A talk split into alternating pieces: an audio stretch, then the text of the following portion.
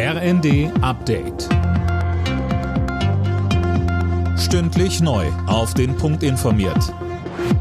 Ich bin Finn Riebesell. Guten Tag.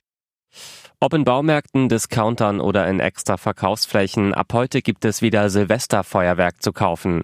Nach zwei Jahren Böllerverbot ein wichtiges Geschäft für die Branche, so der Geschäftsführer von Nico Feuerwerk Michael Kantler. Das ist sehr wichtig. Die letzten zwei Jahre waren natürlich äh, für uns alle sehr hart und ähm, umso mehr freuen wir uns, dass, dass wir eine große Nachfrage jetzt haben und dass der Verbraucher sich wieder sehr aufs, aufs Feuerwerk und auf ein eigenes Feuerwerk freut.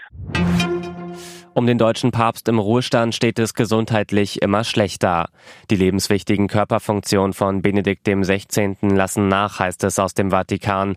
Zuvor hatte bereits der amtierende Papst Franziskus bei seiner Generalaudienz zum Gebet für ihn aufgerufen.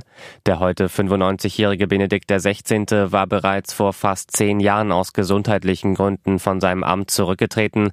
Zuletzt hatte er aber kaum noch öffentliche Auftritte.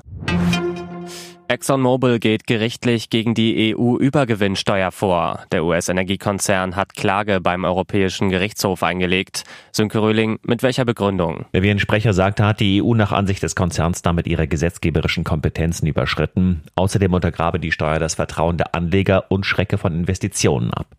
Mit der Steuer sollen Energieunternehmen einen Teil ihrer Rekordgewinne abgeben, die sie aufgrund des Ukraine-Krieges einfahren. Alle Gewinne, die mehr als 20 Prozent über dem Durchschnittswert der letzten Jahre liegen, sollen mit mindestens 33 Prozent Abgaben belegt werden. Das würde allein Exxon über 2 Milliarden Dollar kosten.